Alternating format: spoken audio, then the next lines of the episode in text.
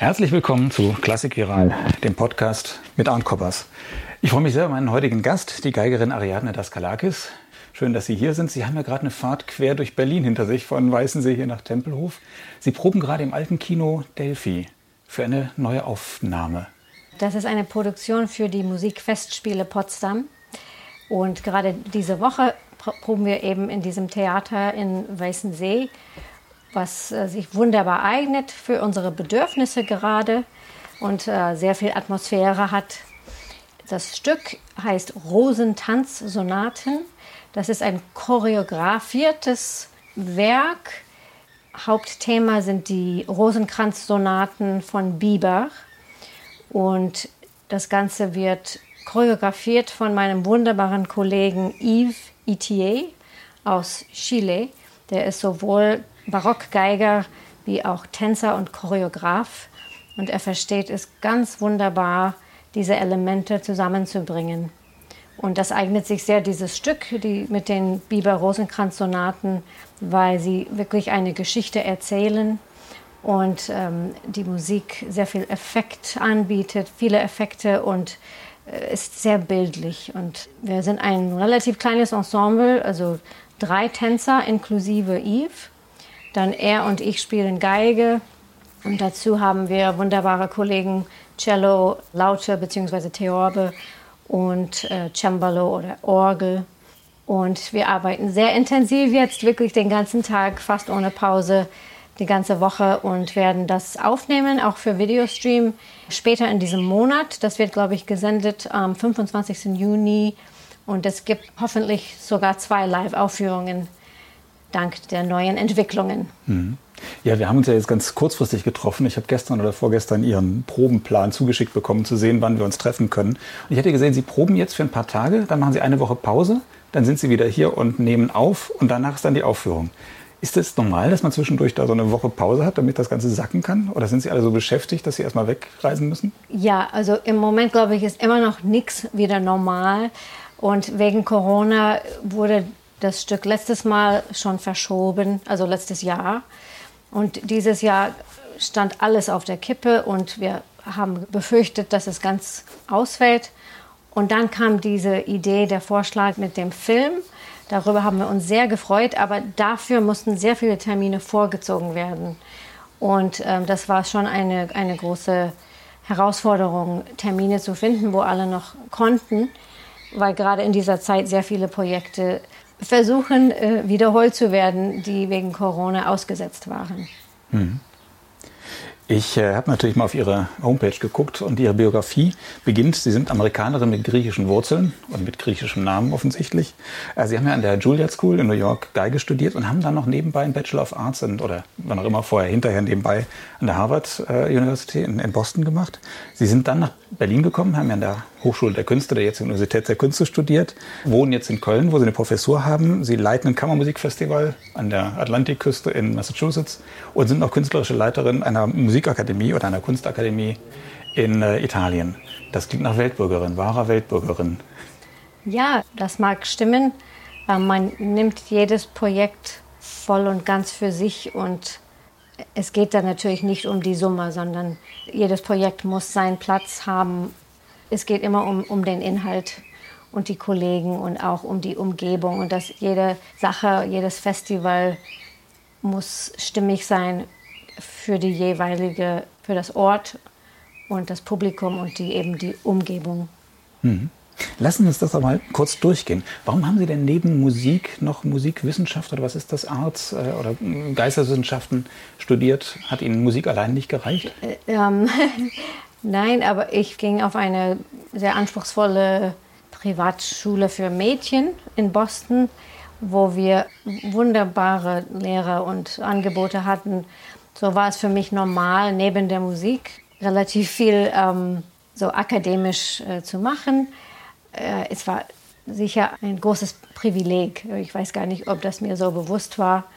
Es gibt wahrscheinlich viele Musiker, die schon auch andere Interessen haben. Nicht aus Langeweile oder nicht, weil die Musik nicht reicht, sondern eigentlich, weil die Musik immer bereichert wird von, von der Welt, also von mhm. den ganzen Sachen, die es gibt. ja, es gibt viele äh, brillante Menschen, die auch gerne Musik machen. Und ich eben gehöre zu den Musikern, die versuchen auch ähm, den weiteren Blick am Horizont äh, offen zu haben. Mhm. Ja, dann haben Sie studiert an einer der berühmtesten Musikhochschulen der Welt, der Juilliard School. Warum sind Sie dann noch nach Europa gekommen, nach Berlin gekommen, um hier weiter zu studieren? Ganz ehrlich habe ich meinen damaligen Freund kennengelernt an Juilliard und dem bin ich gefolgt nach Deutschland. Das war sogar mein sozusagen mein Junior Year von Harvard und das war direkt nach der Wende und das war in Berlin so eine spannende Zeit. Ich meine, Berlin ist jetzt vielleicht mitunter die spannendste Stadt der Welt, aber das war eine, eine ganz besondere Zeit ne, des mhm. Aufbruchs mhm. und diese Begegnung zwischen Ost und West. Und ich hatte das Glück, damals gleich äh, ins Ensemble Oriol Berlin äh, kommen zu dürfen. Und äh, die Leute, die waren so, so offen und äh, haben mich wirklich sehr willkommen geheißen. Und damals war es nicht so normal, dass einfach jemand aus Amerika kommt. Jetzt, jetzt, wenn man in Berlin läuft, äh, hört man jede Sprache der Welt. Damals war das noch etwas exotischer, etwas außergewöhnlicher. Aber ich habe eine wunderbare Welt gefunden, sowohl persönlich, menschlich wie auch musikalisch. Und in Amerika hatte ich mit sehr vielen europäischen Lehrern und Mentoren gearbeitet. Und dann war das wie eine Wiederentdeckung von etwas ganz Vertrautes hier. Und dann konnte ich das tiefergründig äh, kennenlernen und besser verstehen und dann natürlich Deutsch lernen. Und ja, das war eine wirklich sehr, sehr wichtige Erfahrung. Mhm. Ja, wenn ich das richtig sehe, haben Sie dann die ersten Jahre auch überwiegend in Ensembles gearbeitet. Sie haben ja schon gesagt, Ensemble Oriol, was äh, damals ja sehr bekannt war und sehr renommiert war, was ja dann in der äh, Kammerakademie Potsdam aufgegangen ist, 2001, glaube ich, war es. Richtig. Wo Sie auch Konzertmeisterin dann waren im Ensemble mhm. und auch Projekte geleitet haben und genau. äh, also Listing gespielt haben. Und Sie haben ja auch ein Streichquartett mitgegründet, das äh, Manon-Quartett, wo dann der zweite Geiger Bernhard Fork war, ne? der heutige Konzertmeister der Akademie für Alte Musik Berlin. Das war aber dann ein, ein ganz normales, in Anführungsstrichen, Streichquartett auf modernen Instrumenten und mit dem üblichen Repertoire 19. bis 20. Jahrhundert. Gute Frage. Üblich in Anführungsstrichen, weil sie jetzt was anderes machen überwiegend. Deshalb formuliere ich das so. Nicht mal, nicht mal überwiegend, aber auch sehr viel. Ähm, das stimmt. Also Manon Quartett Berlin, unser erstes großes Stück war ähm, die lyrische Suite von Alban Berg. Daher kam unser Name Manon. Mhm. Und wir haben auch Bartok gespielt, Kurtag, ähm, auch romantisches Repertoire, Dvorak und Brahms. Aber dank Bernhard haben wir früh damit angefangen, auf Darmseiten auch das frühere Repertoire zu spielen. Wir haben dann andere Stege bauen lassen für unsere Instrumente, andere Bögen, was heutzutage, glaube ich, immer mehr normal ist. Damals war das noch sehr gewagt und ähm, es war eine ja, eine große Entdeckung, eine gemeinsame Entdeckung. Und äh, die vier Mitglieder hatten alle äh, das frühere Repertoire. Anna Carew, Cellisten, eine große Verfechterin der neuen Musik. Auch Sebastian Gottschick an der Bratsche, Dirigent und, und Komponist, hatte auch immer diese sehr, sehr klare, ähm, das sehr klares Bild des, der Partitur. Und so alle zusammen dann haben wirklich ja, es war eine sehr schöne Zeit zusammen. Mhm. Und dann kann man das so sagen, dass Sie so dann so langsam irgendwie in die Extreme gegangen sind. Auf der einen Seite viel neue Musik gemacht haben, auch Uraufführungen, und auf der anderen Seite Richtung äh, historische Aufführungspraxis. Genau, das ist richtig. Sogar diese Woche spielen wir auch ähm, ein Duo von Thierry Diderot und das wird auch eine Uraufführung. Mhm. Und tatsächlich habe ich eigentlich seit meiner Berliner Zeit mich immer weiter vertieft, immer mehr vertieft in die Barockwelt. Und ich sage die Barockwelt, weil man nie auslernt und mit dieser Aufführungspraxis, ich lerne immer weiter, äh, ob es von dem Repertoire ist oder von meinen Kolleginnen.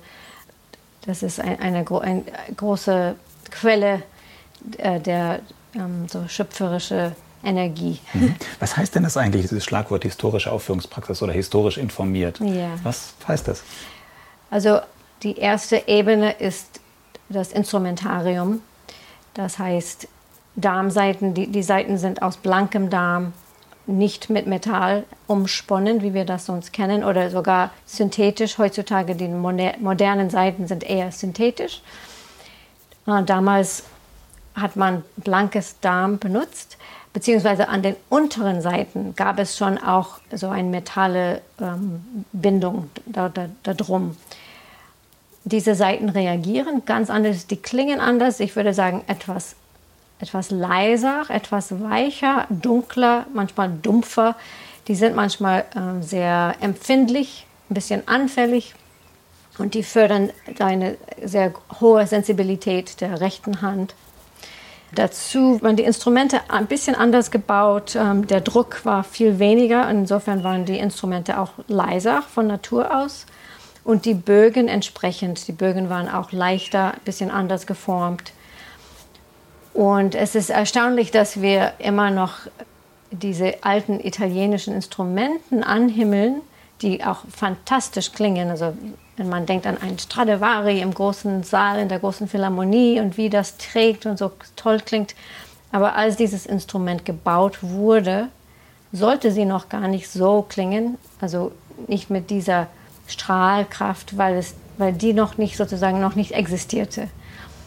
Und wenn man dann historisch informiert spielt, sucht man die Schönheit dieses weicheren Klanges was auch für sich einfach in sich eine eigene Schönheit hat. Dazu die Spielweise. Man kam mehr aus, ähm, aus der Rhetorik. Man hat also bei, wenn wir denken an Tartini, Vivaldi, Schmelzer, Bieber, viel mit Konsonanten und dass der Ton ähm, so wie beim Sprechen, so ein bisschen, wo ich mhm. gerade mache, so Sing-Song, la la la la. Später, als die, die Instrumente stärker wurden und die Bögen stärker, dann konnte man ganz schön aushalten den Klang und einen richtig saftigen, schönen Klang aushalten. Wir nennen das Sostenuto. Und das wurde zu einem neuen Klangideal und hat auch wunderbar äh, beeinflusst, wie die Komponisten dann auch später geschrieben haben. Aber wenn man dieses Sostenuto, diese Art immer benutzt, zum Beispiel bei Haydn oder Mozart, kann die Musik etwas mh, hm, schwerfällig werden, weniger transparent.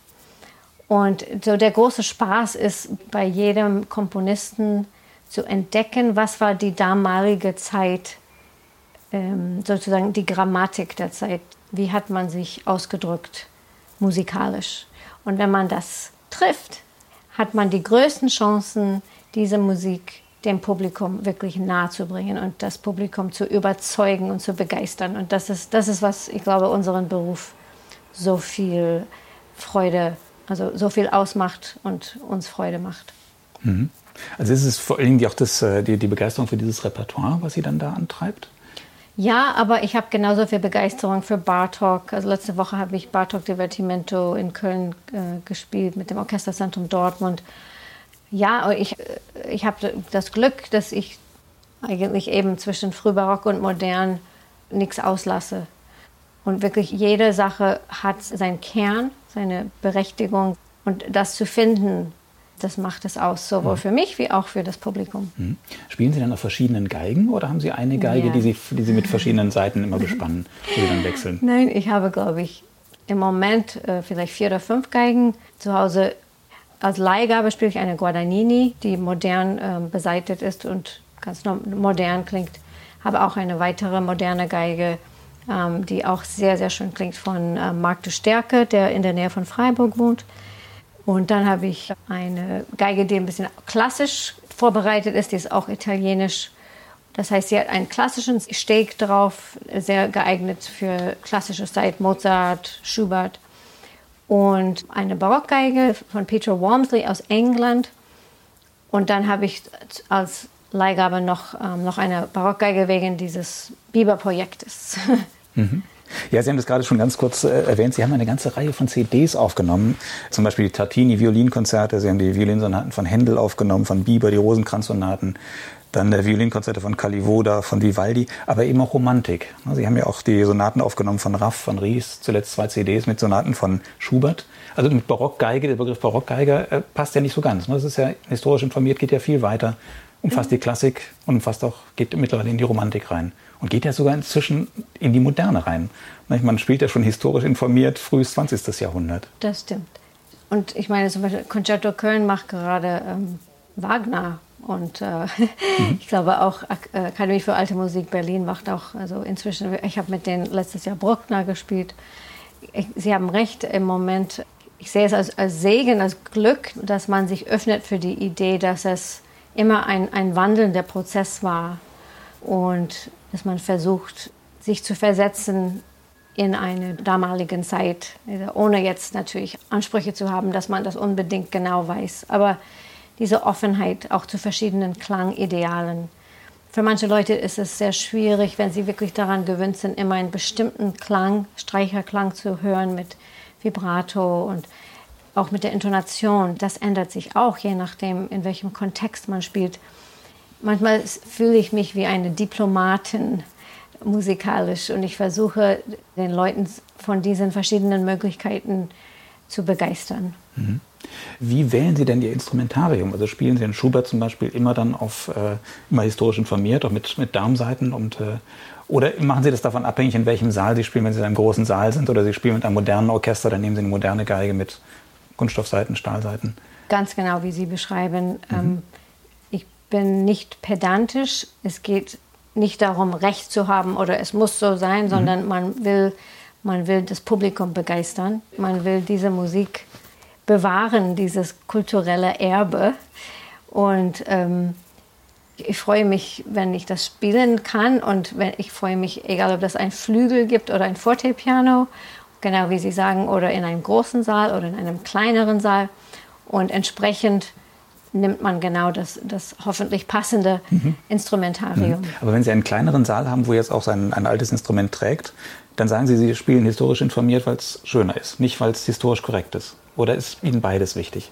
Weil Sie sagen, damals hat es halt so geklungen und deshalb sollte es heute auch so klingen. Ein sehr wichtiger Punkt ist, ob es ein Fortepiano gibt. Mhm.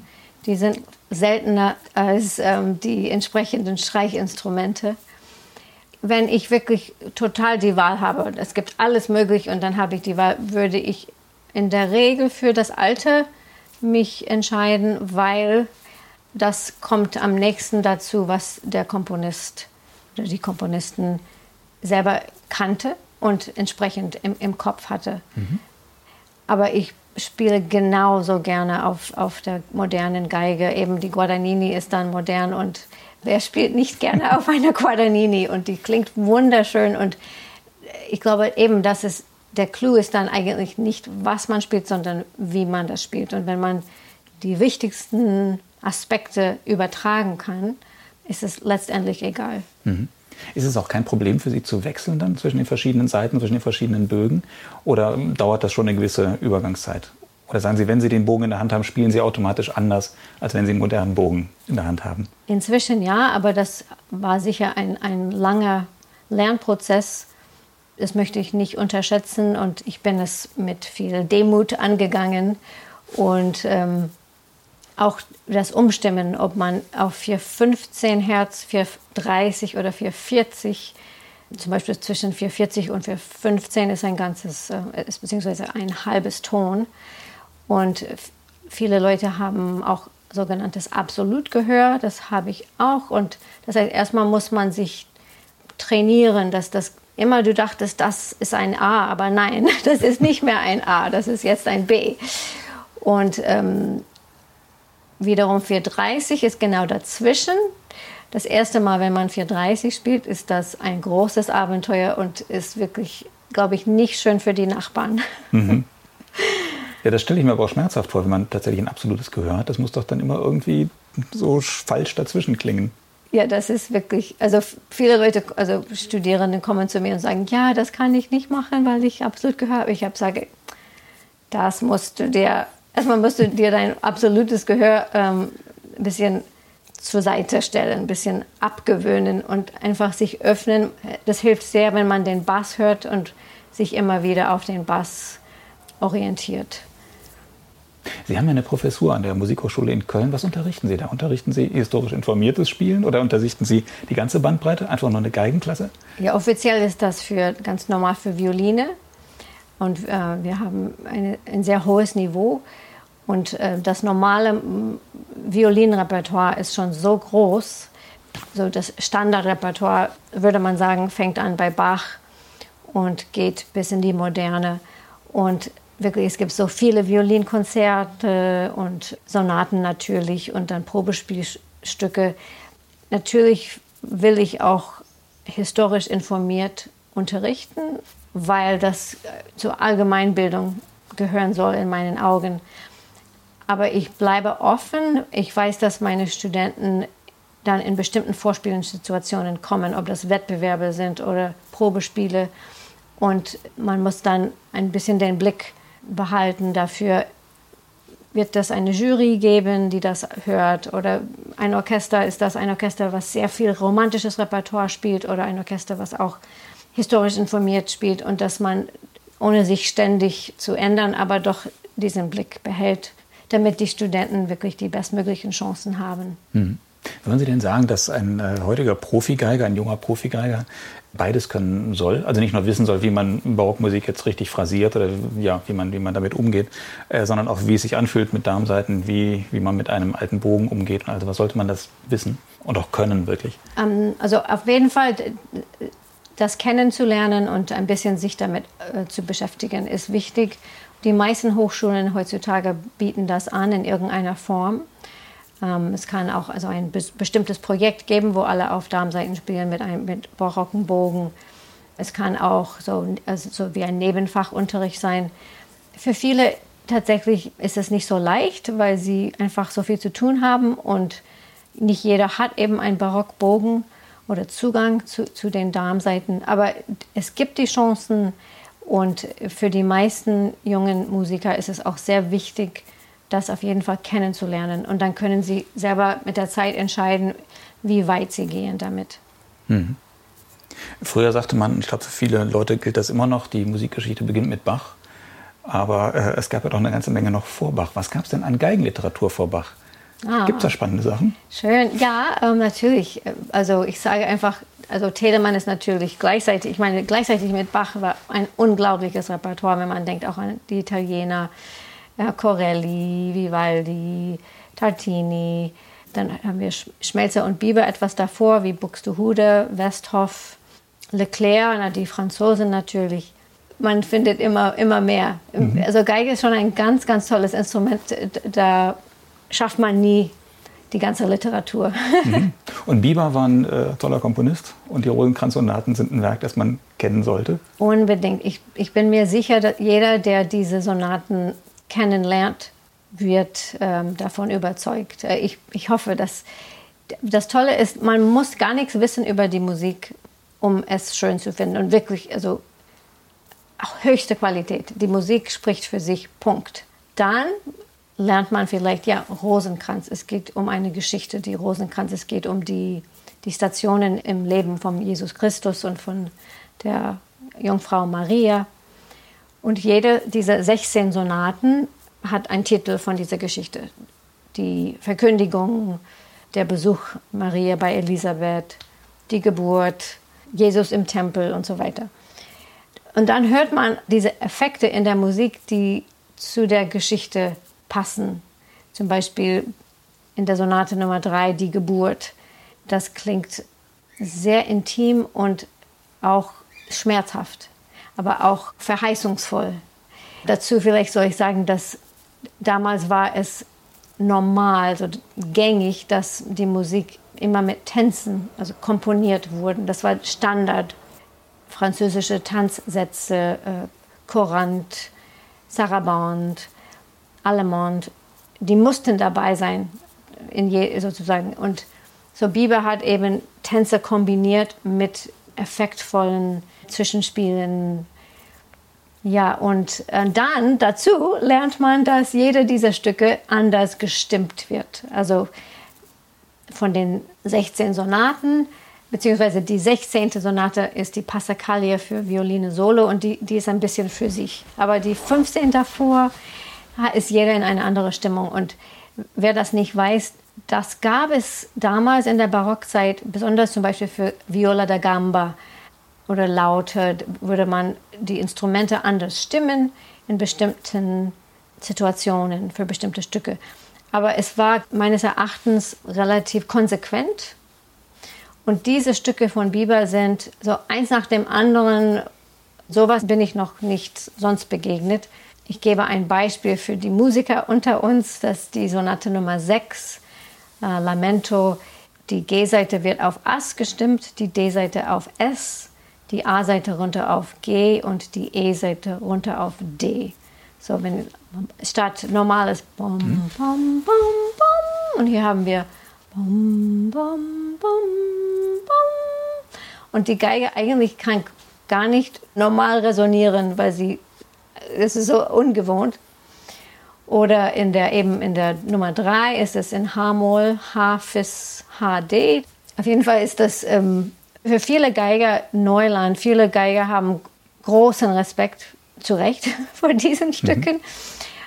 Die werden dann auch so also notiert, dass man spielt, was man sieht. Das heißt, man spielt, was man sieht und das ist anders, als was man hört. Mhm. Und das eben je, anders bei jedem Stück. Das heißt, zu spielen ist es im Grunde genommen gar nicht so schwer. Man muss nicht dauernd umdenken, sondern man liest einfach die Noten, nur es klingt was anderes. Sehr gute Frage. Ich würde das auch so sehen, aber es ist schon ein bisschen anders, weil meistens, wenn man sieht Noten, dann hat man eine, eine Assoziation. Man Klar. sieht zum Beispiel mhm. eine Reihe von Intervallen und weiß, ah, das kommt diese, dieses Gefühl, dieses schöne Intervall oder dieses schmerzhafte Intervall oder jetzt kommt eine Skala. Jetzt, man sieht vielleicht eine Skala, aber man hört gar keine Skala. Mhm. Oder man sieht eine Quint, aber da kommt ein, ein Terz raus. Und das ist schon eine Umgewöhnung. Und jetzt spielen wir die auswendig. Ich weiß nicht, ob überhaupt jemand das sonst macht. Dann ist das wirklich so ein Gehirnspiel, weil man eigentlich greift etwas ganz anderes, als was man sonst greift und was man sonst hört. Aber es ist eine ganz tolle Herausforderung und ich glaube, das hält jung. Sie haben die Biber-Sonaten ja auch schon sicherlich häufiger gespielt, Sie haben sie auch schon aufgenommen. Ist es das erste Mal, dass Sie sie jetzt auswendig spielen? Ja, das ist für Sie auch eine neue Erfahrung. So Nummer 16 und Nummer 1 hatte ich schon mehrmals auswendig gespielt. Die sind auch zufällig die einzigen in der normalen Stimmung. Mhm. Aber es ist die, das erste Mal, wo, wo ich mehrere in Scordatura auch auswendig spiele, ja. Oh ja. ja, Sie kommen ja gerade von der Probe und Sie haben auch zwei Instrumente mitgebracht. Ja. Haben Sie Lust, mal was zu spielen zwischendurch? Ich kann gerne ein bisschen zeigen, zum Beispiel, ähm, wie die Geigen anders klingen wegen mhm. der Verstimmung. Und ja. das genau passt zu der Geschichte immer. Mhm. Und das finde ich so genial. Das macht diese Musik noch interessanter, noch, noch farbiger.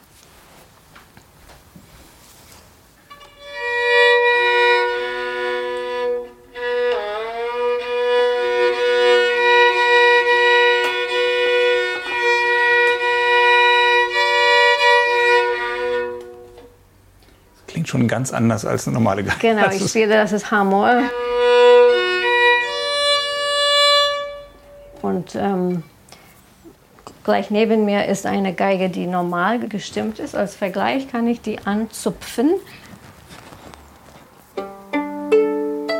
Das ist normal. Und hier haben wir H-Moll.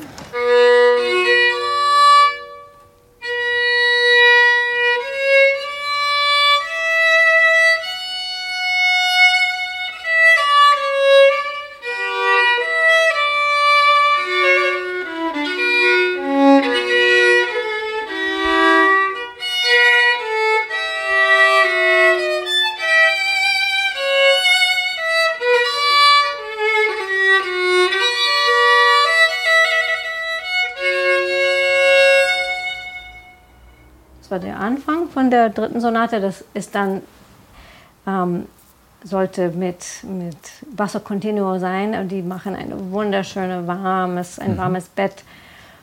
Sehr, sehr schöne Stimmung. Mhm. Danach gibt es einen Tanzsatz, ein Courant.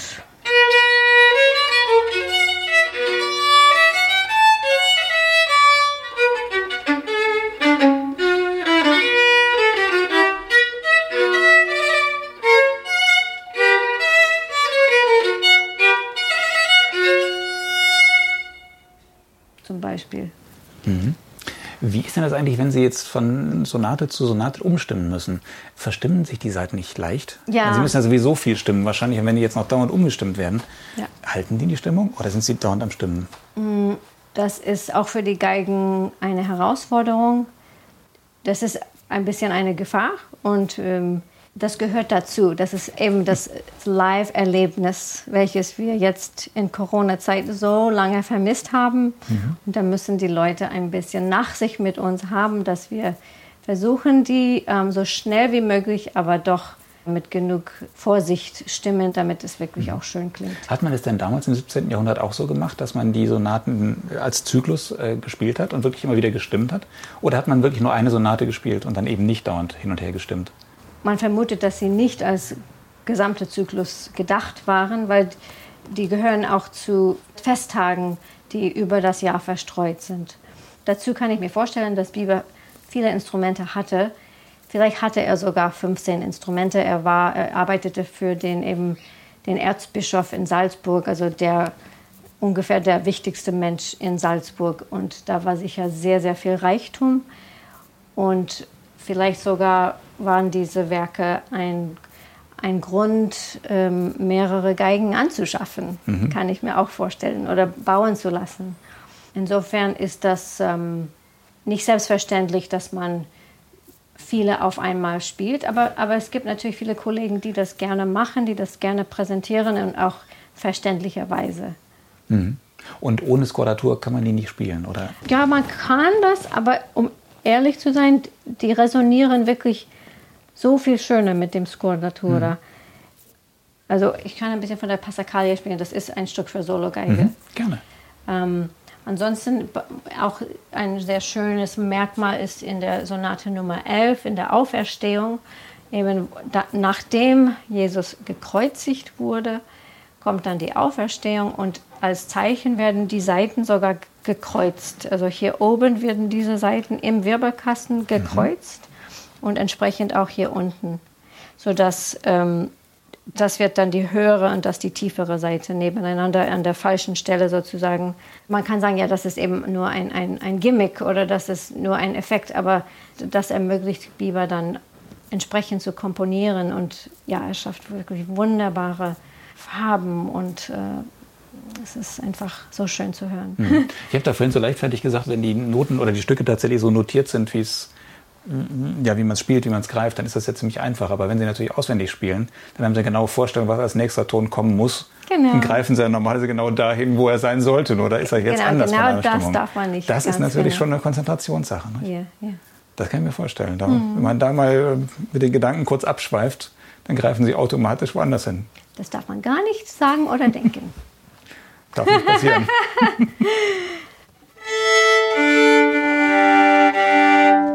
Also ich könnte ein bisschen von der Passacaglia spielen. Gerne. Soll ich ein, ein, Teil spielen davon? Es ist, mhm. dauert irgendwie sieben Minuten. Soll ich ein Vielleicht ein Teil, ja. Ja.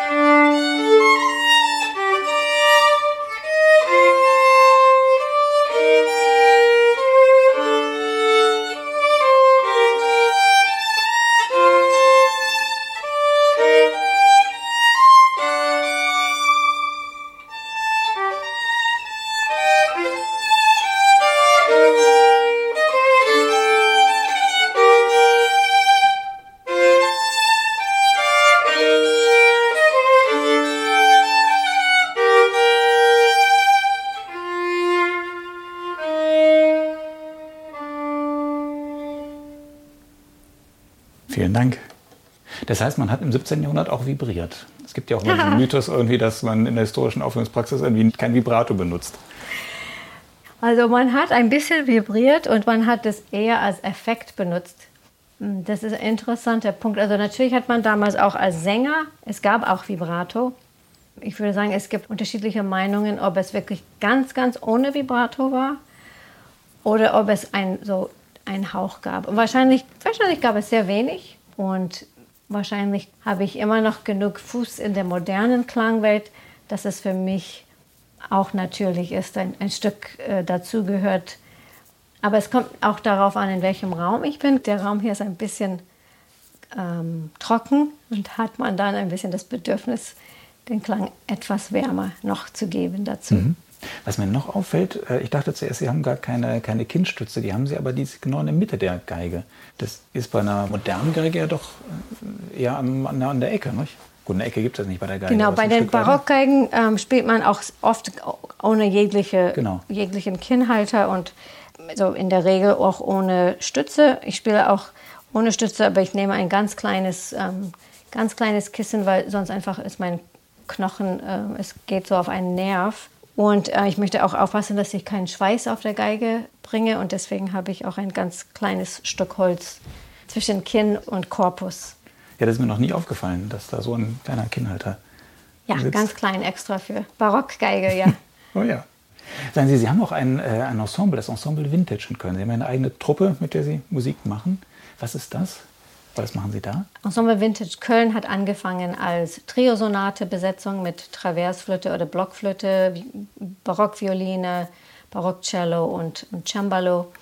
Und ähm, inzwischen haben wir uns äh, manchmal ein bisschen äh, ausgeweitet, größere Besetzungen. Wir haben auch eben mehrere Violinsonaten, auch Zyklen als Ensemble aufgenommen. Wir sollten jetzt im Juli in Irland ähm, beim West Cork Chamber Music Festival auftreten. Wegen Corona leider musste das Festival live äh, ausfallen, aber dafür wurde beauftragt, ähm, Videoaufnahmen zu machen und das wird gestreamt am 26. Juni. Es wird für 48 Stunden zu sehen sein. Mhm. Da spielen wir Werke von, von Vivaldi, Tartini, Bach und Schmelzer. Und ähm, eben das spiele ich mit wunderbaren Kollegen aus der Kölner Musikszene. Ähm, in diesem Konzert ist das Rainer Zipperling, spielt Cello und Viola da Gamba. An der Laute spielt Andreas Nachtsheim, der auch zum Beispiel in der Berliner Lautenkompanie zu hören ist. Und am Cembalo äh, Michael Borgstede, ein ganz wunderbarer junger Kollege. Und ja, wir freuen uns, dass wir auf diese Weise auch für das Publikum in Cork auch spielen mhm. können. Mhm. Aber apropos Kölner Musikszene, ist Köln wirklich so das Zentrum äh, der alten Musik? Von außen wirkt es so. Das, also zumindest in Deutschland ist wirklich Köln das Zentrum. Ich weiß nicht, ist es das tatsächlich oder hat es mehr den Ruf, als dass das, dass das ist? Wahrscheinlich inzwischen ist auch in Berlin so viel los, dass ähm, es vielleicht ein bisschen überheblich wäre, das zu behaupten. Aber es gibt immer noch so viele Barock-Ensembles in Köln und ganz, ganz tolle Kollegen. Und viele Kollegen leben in der Kölner Umgebung, die in Ensembles in aller Welt spielen, auch in Holland, in Belgien, auch sicher hier in Berlin. Mhm. Und ähm, ich habe das sehr genossen, muss ich sagen. Die Arbeit, die ich hier in Berlin angefangen hatte, vor allem mit Bernhard Fork, habe ich dort in Köln wirklich noch intensivieren können. Und auch wirklich dank wunderbarer Kollegen, die dazu offen sind. Zum Beispiel eine, würde ich sagen, damals war ich noch eine moderne Geigerin und dass sie sagen, ja, ma, genau, mach das, das ist gut. Ähm, das ist eine sehr, sehr wichtige Sache. Also wir sind mhm. immer aufeinander angewiesen und wir haben so oft die, die Chancen, Leute die Hand auszustrecken oder nicht. Mhm. Und ähm, ich glaube, es ist wichtig, wenn man diese Möglichkeit hat, dass man sie wahrnimmt. Warum haben Sie ein Festival, ein Kammermusikfestival in Amerika gegründet, in Ihrer alten Heimat, weit weg? Ja, war eben das Wort Heimat. Mhm. Ähm, genau, ich stamme aus einer wunderschönen Gegend, also die Stadt Boston und so ein, eine Stunde entfernt fängt an Cape Cod, ein sehr, sehr beliebtes Reiseziel, besonders im Sommer. Und da haben wir, meine Familie, ein sehr schönes Haus und das ist auch eine sehr, sehr schöne ähm, Community, würde man sagen. Nicht mhm. Gemeinde. Gemeinschaft. Ja, ja, Gemeinschaft. Ja, eine sehr schöne Nachbargemeinschaft. Mhm. Ähm, mit, und das sind Leute, die wirklich jeden Sommer da sind, die ich wirklich seit Jahrzehnten kenne. Und es gab aber sehr wenig an kulturelles Angebot. Lange musste man nach Tanglewood fahren für Konzerte im Sommer und Tanglewood ist wirklich drei Stunden entfernt mit dem Auto. Inzwischen gibt es schon einige andere Festivals so in einem ähnlichen Format, mhm. aber ich hatte um, ähm, It was waiting to happen. Mhm. Und die Resonanz war ganz wunderbar in dem Ort, wo das stattfindet. Und wir achten darauf, wirklich ähm, so Outreach auch zu machen, dass wir für Menschen aus, aus verschiedenen Herkunften und, und Bildungsschichten auch spielen und ähm, dass die Konzerte für alle offen sind. Und das wird bisher ganz, ganz toll angenommen. Und die Künstler fahren auch sehr gerne dahin und haben, werden sehr schön versorgt. Und ja, was gibt es schöner als Sommer, Sonne, Strand und dann grüne äh, Ruhe und Musik? Mhm. Dabei sind Sie auch noch künstlerische Leiterin, das muss ich mal ablesen, der Europäischen Akademie für Musik und Darstellende Kunst Palazzo Ricci in Montepulciano in der Toskana. Da haben Sie auch einen schönen Sommer, wenn Sie da den Sommer über verbringen können würden. Zurzeit habe ich wirklich die Qual der Wahl und ähm, zum Beispiel gerade in der zweiten Hälfte Juli findet in Montepulciano statt das Cantiere d'Arte Internationale, welches von Hans-Werner Henze vor 40 Jahren gegründet wurde. Und dank dieses Festival wurde Montepulciano schon damals so erwachte sozusagen aus einer Art Dornröschenschlaf. Das war ja vor 40 Jahren und vor 20 Jahren wurde diese Akademie Palazzo Ricci gegründet. Und der Hintergrund ist, dass Hans-Werner Henze Professor war in Köln. Und er ist an die Kölner Hochschule herangetreten mit der Idee, ja, wollen Sie nicht auch in Montepulciano tätig werden und damit ähm, die Studierenden auch dort ähm, mitmachen können und, und von diesem besonderen musikalischen, kulturellen Ort profitieren können. Und tatsächlich ähm, in Köln hat er Interesse und, und Unterstützung gefunden. Es musste natürlich die damaligen äh, Rektor und Kanzlerin und äh, Politiker und natürlich Sponsoren. Es mussten sehr viele Leute noch gewonnen werden. Es hat geklappt. Und ähm, inzwischen ist das wirklich, hat sich verfestigt.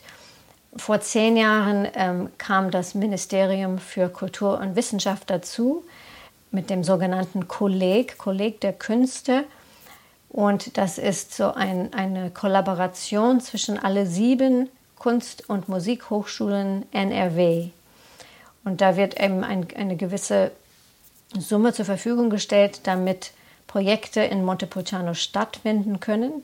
Das sind zum Teil Exkursionen von einzelnen Klassen, aber viel, noch viel mehr gibt es ähm, eine Reihe von interdisziplinären Projekten. Zum Beispiel, es gibt ein großes Projekt namens Labor der Künste. Jede Hochschule sendet ungefähr sieben Studierende mit ein oder zwei Dozenten. Die Leute lernen sich eigentlich schon vorher kennen und befassen sich mit bestimmten Themen. Und dann bilden sie Gruppen und kreieren Kunst neu zusammen, so interaktive Kunst. Mhm. Und das lässt sich ein bisschen schwer zu beschreiben, man muss das erleben. Da eben findet Kunst statt. Also das ist eine, eine ganz, ähm, ganz interessante Sache und trägt Früchte. Es gibt jetzt Leute, die dann weiterhin in, in der Berufswelt zusammenarbeiten, Kollaborationen, die in Montepulciano angefangen haben. Dazu haben wir noch was ähm, Summer Lab, wo Dozenten so wie eine Art Meisterkurs geben, aber gleichzeitig verschiedene Disziplinen ähm, damit man sowohl zum Beispiel, wenn ich als Geigestudentin gehe, dann lerne ich von meiner Geigenlehrerin oder, und dann höre ich zu bei Gesang und befasse mich mit Themen dort und vielleicht noch beim Multimedia Klangkunst. Und allein diese Erfahrung zu sehen, was machen meine Kolleginnen da, womit beschäftigen sie sich, was hat das gemeinsam mit meiner Arbeit und was, was nicht, das hilft in der eigenen mhm. Arbeit. Dann haben wir eigentlich ganz normale Meisterkurse. Wir haben eine tolle Kammermusikwoche. Und ich persönlich bin nicht, nicht ein halbes Jahr da, sondern ich habe den Überblick über das Jahresprogramm und sehe zu, dass möglichst viele Sparten vertreten sind, dass Kollegen immer die Chance haben, also auch rotierend da zu kommen. Und es ist ein, ein komplexes, eine komplexe Struktur und ein relativ großes Team. Aber ähm, es hat sich wirklich bezahlt gemacht. Mhm. Und es lief auch jetzt weiter und läuft auch in diesem Sommer weiter, trotz Corona? Oder musste jetzt alles erstmal gestoppt werden? Mhm. Letzte Saison ist fast alles ausgefallen und jetzt fängt es langsam an. Einiges musste tatsächlich wieder abgesagt werden, aber wir haben Hoffnung, dass so ab Mitte Juli, dass es normal weitergeht. Mhm. Mal sehen. Ja. Sie sind ja als Musikerin auch immer viel unterwegs, wahrscheinlich, ja. normalerweise. Es war auch komisch jetzt wahrscheinlich das letzte Jahr, wo Sie dann doch überwiegend wohl in Köln waren. Geht es jetzt wieder los? Ja, und wie? ähm, es geht wieder los. Ich glaube, wir haben alle von dieser Zeit gelernt und ähm, auch profitiert. Also erstmal, es war so eine Zwangspause, auch eine Art Zwangstherapie für manche, weil viele ähm, einfach nur das kannten, so auf Achse, immer auf Achse zu sein und so ein bisschen atemlos. Und sicher beeinflusst das irgendwann auch die Kunst. Und ich glaube, es wird jetzt die Herausforderung sein für viele Künstler, das Gute davon beizubehalten und natürlich trotzdem möglichst in einen normale, normalen Alltag wieder einzusteigen. Dabei ist ja gerade die alte Musikszene doch sehr ja, breit gefächert. Man reist auch viel zusammen. Ensembles stellen sich aus verschiedenen Menschen zusammen, verschiedenen Musikern zusammen. Man muss gerade in der alten Musikszene, habe ich das Gefühl, sehr flexibel sein nicht? und sehr reisefreudig sein. Ja, Sonst das funktioniert stimmt. das nicht. Das stimmt. Die Frage, wird sich das ändern oder meinen Sie, das geht gar nicht anders, das wird so bleiben?